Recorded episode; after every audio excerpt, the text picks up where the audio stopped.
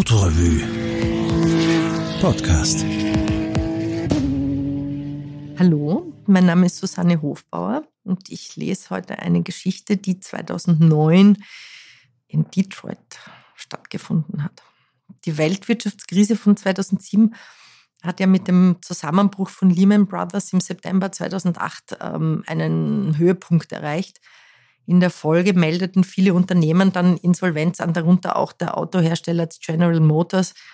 Es wurden Mitarbeiter entlassen, Existenzen waren bedroht, es sah überhaupt sehr finster aus in der amerikanischen Autowelt. Vor allem dort, äh, wo einst der Ruf der USA als Autonation geschmiedet wurde, in Detroit, Michigan. Anfang 2009 sollte wieder die alljährliche große Automesse über die Bühne gehen. Wir überlegten in der Redaktion, wie wir mit der aktuellen dramatischen Situation und dem, was wahrscheinlich noch kommen würde, umgehen sollten. Ich schlug vor, ein Porträt über die Stadt zu schreiben. Im November und Dezember spürte ich Kontakten in allen Bereichen der Stadt nach, vereinbarte Termine mit Journalisten, Politikern, Künstlern, las Zeitungsberichte und Bücher und versuchte mir aus der Entfernung einige Pfade durch jene Stadt zu legen, in der einige Viertel und äh, Straßenzüge zu den gefährlichsten Gegenden der USA zählen.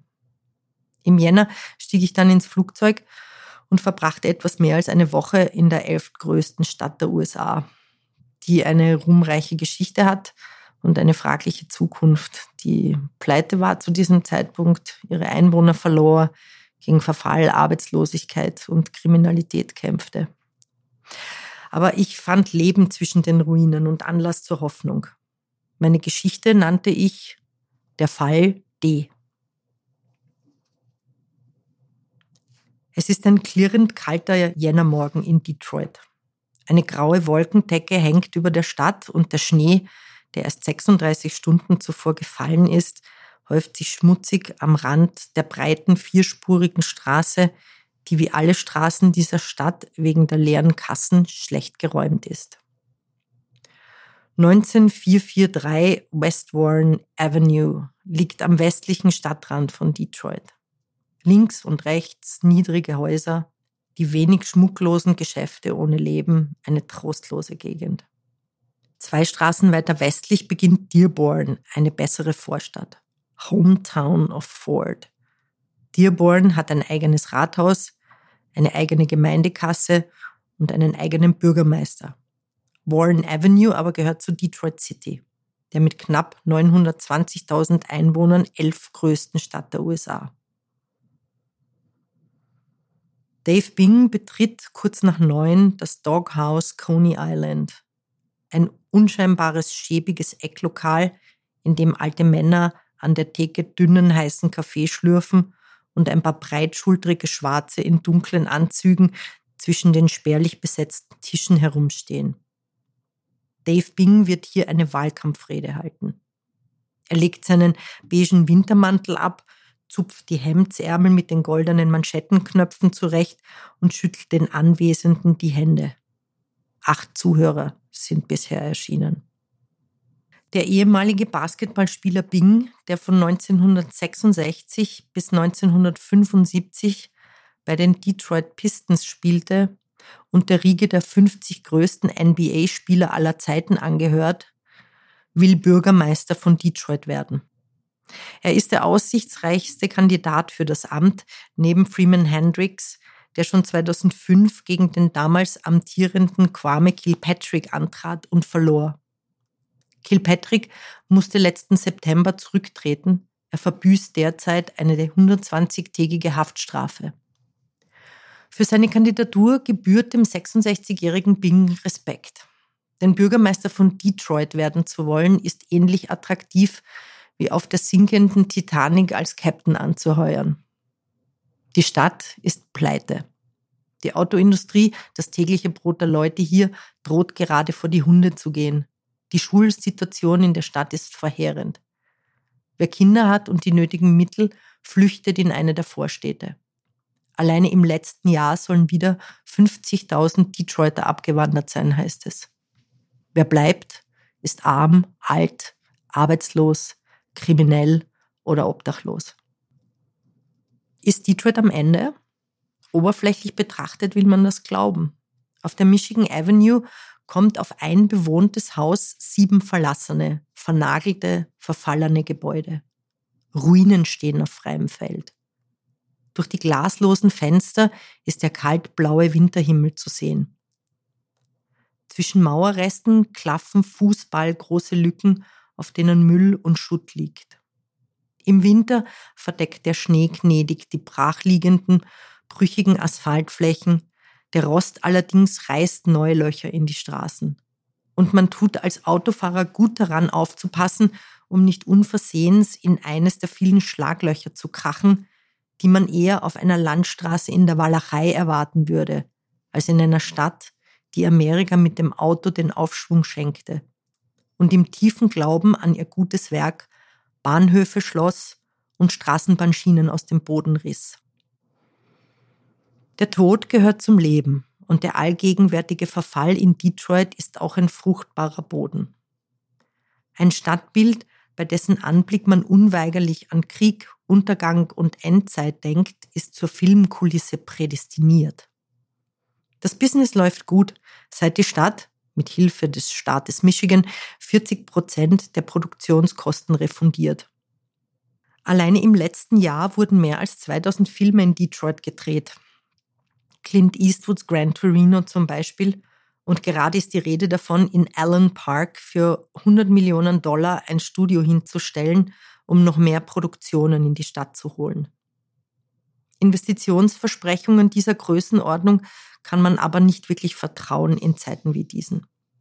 Das Kleine trägt da weiter, die Subkultur, die Kunst abseits des Mainstreams.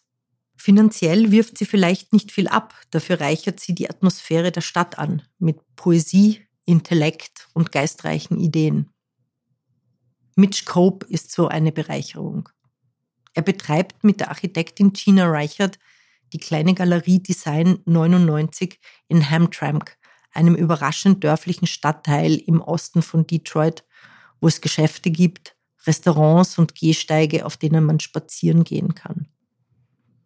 Mitch ist Galerist, Künstler, Kurator und sein Thema ist Detroit. Der 36-Jährige fotografiert die Stadt, studiert und zeichnet sie und gemeinsam mit Gina renoviert er sie auch. Häuser sind in dieser Gegend billig, erzählen die beiden. Es gibt Objekte für 100 Dollar und sie sind ohne großen Aufwand herzurichten. Zwar werden leerstehende Gebäude gerne richtiggehend ausgebeint, weil kupferne Heizungsrohre und andere Metallteile Geld bringen. Mit Nachbarschaftshilfe lässt sich die Substanz aber ganz gut schützen. Die Häuser werden im Umfeld vermittelt, also zum Beispiel an andere Künstler, die eine preiswerte Bleibe brauchen und ihre Zelte deshalb gern in Detroit aufschlagen. Auch in Europa findet man die Wiederaufbauidee von Gina und Mitch, der auch maßgeblich für den Detroit-Teil der Architekturdokumentation über das Phänomen der Shrinking Cities verantwortlich war, künstlerisch spannend. Im Frühjahr war eine Studentengruppe aus Holland nach Detroit gekommen, hat ein Haus gekauft und es gestaltet, eine Aktion, die übrigens ein berühmtes Vorbild hat, das Heidelberg Project im Osten der Stadt. 1986 begann Tyree Guyton damit, die ganze Straße in ein Kunstwerk zu verwandeln. Aus Lücken machte er Lots of Art und aus leerstehenden Häusern gigantische Skulpturen. 1991 und 1999 ließ die Stadt ein paar der Installationen abreißen. Mittlerweile ist das Heidelberg Project als renommiertes Beispiel für Kunst im öffentlichen Raum aber international so angesehen, dass sich niemand mehr traut, es achtlos zu demontieren. Einen Common Sense für das, was das Leben lebenswert macht, gibt es nirgends auf der Welt, also auch nicht in Detroit. Die einen gehen ins Mokart, ins Museum für Contemporary Art, die anderen lieber ins Casino. Drei Spieltempel gibt es downtown. Sie ragen wie Landmarks für Glück und Hoffnung aus den Niederungen der Baufälligkeit. MGM Grand, Motor City, Greektown Casino. Im Zentrum findet man auch ein paar echt noble Hotels. Erst im Dezember wurden zwei architektonische Kostbarkeiten wieder zum Leben erweckt, Die Detroiter können es kaum fassen. Nach zwei Jahrzehnten des Sichtums wurde das legendäre Book Cadillac von der Westing-Gruppe aufgesperrt und das monumentale Fort Shelby ist nun eine Renommieradresse der Hilton-Kette. Der Plan zur Revitalisierung der Innenstadt, den Detroit vor fünf Jahren ausgerufen hat, scheint endlich zu greifen. Wo vor ein paar Jahren noch gruselige Blade Runner Tristesse herrschte, glänzen immer mehr aufpolierte Fassaden und Restaurants und Geschäfte haben Einzug gehalten. Und doch hat das Viertel zwischen Riverfront, Joe Louis Arena, Fisher Freeway und Ford Field einen Webfehler, der so typisch für Downtown Detroit ist. Es fehlt das Treiben, das Leben, die Menschen auf der Straße. Downtown wirkt wie eine künstliche Kulisse, die auf Publikum wartet. Für zwei Wochen ist es jetzt da, das Publikum.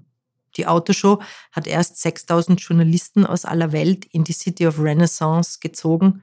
Ihnen folgt das Fußvolk, das die Hochglanzaura einer auf Zukunft getrimmten Autowelt voller fabriksneuer Modelle einsaugen will. Auch gekommen sind 300 Arbeiter, die am Sonntag, dem ersten Pressetag der NAEAS, an dem alle Kameras auf die Cobo Hall gerichtet sind, vor dem Eingangstoren eine Demo abhalten. Not a dime skandieren sie. Cutting wages is a crime und machen damit die vorerst noch unbeugsame Haltung der mächtigen Autogewerkschaft UAW klar. Natürlich verzichtet niemand gerne auf Geld, sagt Laura Berman, Stadtkolumnistin bei der Detroit News, einer der zwei größten lokalen Tageszeitungen. Das Lohnniveau ist aber in Detroit unnatürlich hoch. 80.000 bis 100.000 Dollar verdient ein Arbeiter bei den Big Three, was etwa doppelt so viel ist wie der Durchschnittsverdienst im Rest der USA. Gutes Geld macht behäbig. Laura weiß, wovon sie spricht. Vor einigen Jahren wurde ihr ein interessanter Zeitungsjob in Seattle angeboten. Sie wäre gerne gegangen, aber das Gehalt, das man dort bezahlt hätte, reichte nicht im geringsten an ihr Detroiter Salär heran. Sie blieb und schreibt jetzt seit 20 Jahren für die Detroit News.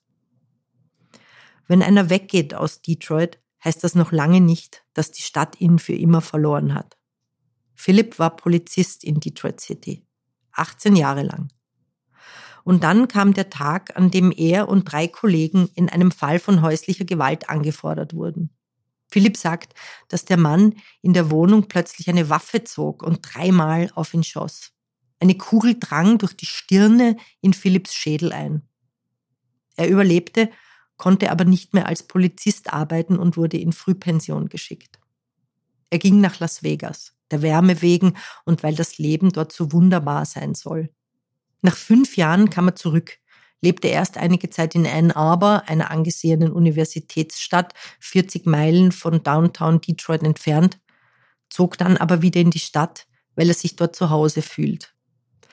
Der Eastern Market am Samstag, die Musikfestivals im Sommer, der wunderbare alte Belle Isle Park, der auf einer Insel mitten im Detroit River liegt, sagt er, das sei sein Detroit.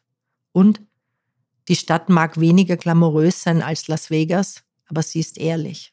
Mit Leib und Seele, das hört man selten jemanden über eine Beziehung zu Detroit sagen. Schon gar nicht einen, der gar nicht hier geboren wurde. Mitch Album, Sportjournalist bei der Detroit Free Press, kam vor 24 Jahren in die Stadt. Am Eröffnungstag der Autoshow schreibt er eine berührende dreiseitige Kolumne über die Unbeugsamkeit von Detroit über ihre Einzigartigkeit und ihre Größe. Wenn die Schlange der Arbeitslosen immer länger wird, schreibt er, und der Himmel schwarz wie Kohle ist, dann bleibt uns manchmal nichts anderes zur Unterhaltung, zur Ablenkung, zur Erleichterung als Sport. Die Detroit Red Wings schlugen die Dallas Stars am Donnerstag 6 zu 1. Zwei Tage später besiegen sie die Buffalo Sabres 3 zu 1. To hell with depression. We're gonna have a good year, sagt Album dazu. Auf der West Warren Avenue hat Dave Bing seine Rede vor einem guten Dutzend Zuhörern beendet. Er habe nicht alle Antworten auf die Probleme dieser Stadt, sagt er, aber einige. Die Straßen müssen wieder sicherer werden, denn die Stadt kann nicht zu dem werden, was sie sein soll, wenn die Leute Angst davor haben, vor ihre Häuser zu treten. Das ist sein wichtigstes Anliegen. und er wird es von Friseurladen zu Friseurladen tragen, von Altersheim zu Altersheim, von Veteranenzentrum zu Veteranenzentrum. Speramus meliora, resurget cineribus steht auf den Überresten der alten Stadtmauer. Wir hoffen auf Besseres. Aus der Asche möge es auferstehen. Der Demokrat Dave Bing wurde übrigens zum Bürgermeister gewählt. Mittlerweile folgte ihm Mike Dugan, ebenfalls Demokrat, nach.